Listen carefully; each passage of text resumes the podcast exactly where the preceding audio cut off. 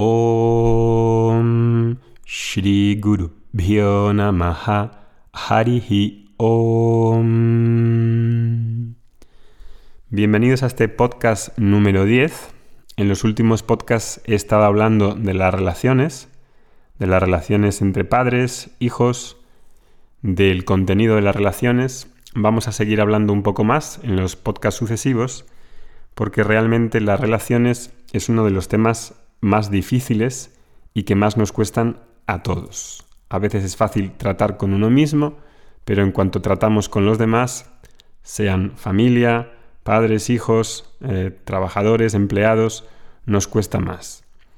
Y antes de seguir con el tema de las relaciones, me gustaría hacer aquí un alto en el camino para haceros reflexionar sobre cómo una enseñanza espiritual como Vedanta, Vedanta significa el final de los Vedas, Anta es el final, Veda es el Veda, y habla del autoconocimiento, de la verdad de uno mismo.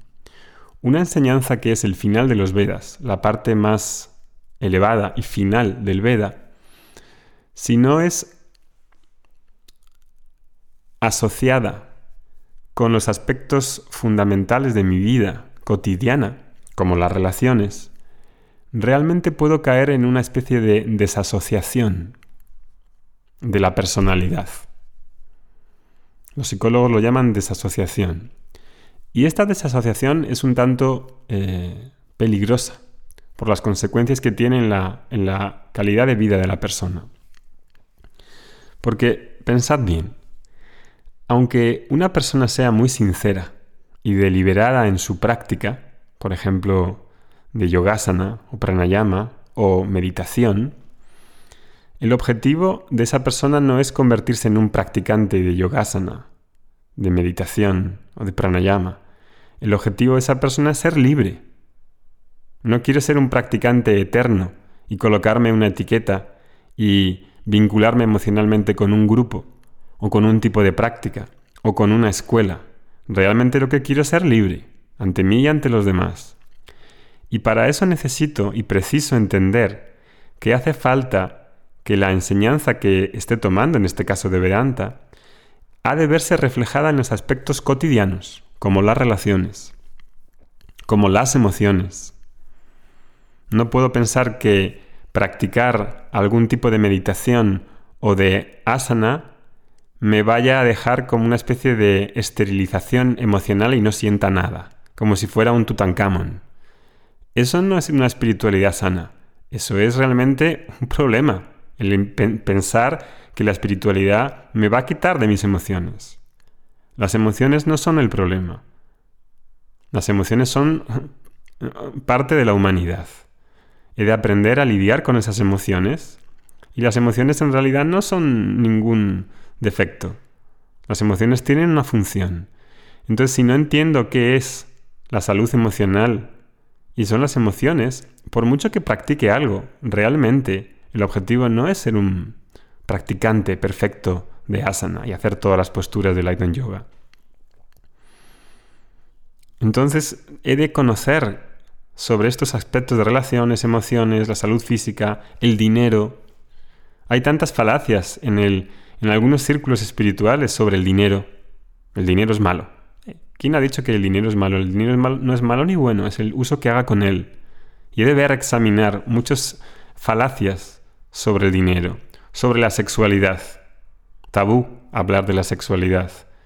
¿Cómo vives tu sexualidad en, referencia a los conocimientos que tienes, lo que has leído, lo que has practicado? El matrimonio, el trabajo, ¿Cuál es la actitud ante el trabajo? ¿Cómo te comportas ante los demás en el trabajo? Si no hay una claridad con respecto de todos estos temas, realmente voy a estar desasociado, haciendo una separación entre lo que leo, lo que vivo en mi soledad de meditación, en mi práctica, y luego cómo esa espiritualidad queda como una especie de información, o de teoría sin que realmente la vea reflejada en esos aspectos cotidianos. Y desde luego que no quiero quedar así como confuso o flotando, sin saber cuál es mi posición en el mundo, el tipo de vida que me gustaría llevar, las relaciones afectivas que preciso. Y por eso traigo a este podcast estos temas cotidianos para que todas las personas que lo están escuchando puedan verse reflejadas y puedan empezar a ver desde cosas muy sencillas, que no necesito una gran preparación, en qué cosas estoy quedando atrapado, atrapado de mis propias creencias, atrapado de mis propias ideas sobre las relaciones, sobre la sexualidad, sobre el matrimonio, sobre el trabajo, etc. He de tener la capacidad de verlas y afrontarlas, si no, no va a funcionar aunque yo sea una persona deliberadísima y sincera y buenísima en cuanto a estas prácticas espirituales que pueda estar siguiendo. Y, es mi función con estos podcasts el de presentar en muy poco tiempo, en menos de 10 minutos, un tema con el que todas las personas podamos relacionarnos. Por eso el podcast tiene esa función de presentar el néctar de ese conocimiento, al mismo tiempo que hacer un estudio más detallado sobre estos temas requiere otro tipo de actitud, otro tipo de entorno. Las clases de Vedanta normales, como las que estáis viendo ahora en el curso gratuito, son de una hora. Una hora da más tiempo para examinar en más detalle los aspectos que estamos tratando. Diez minutos da para inspirarse, para ver algunos detalles, para intentar ser mejor persona, para cambiar algo, para darse cuenta de, para iniciar un camino. Es una gracia que llega a ti y que me da a mí la oportunidad de contar y compartir esto contigo, pero tiene obviamente también un límite.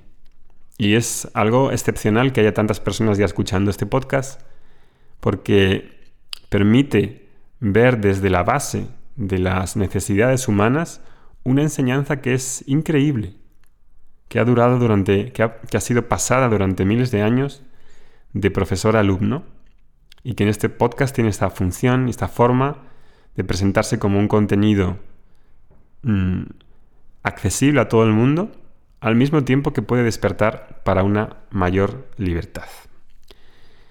Que tengáis un muy buen día. Nos vemos en el siguiente podcast. Hariom.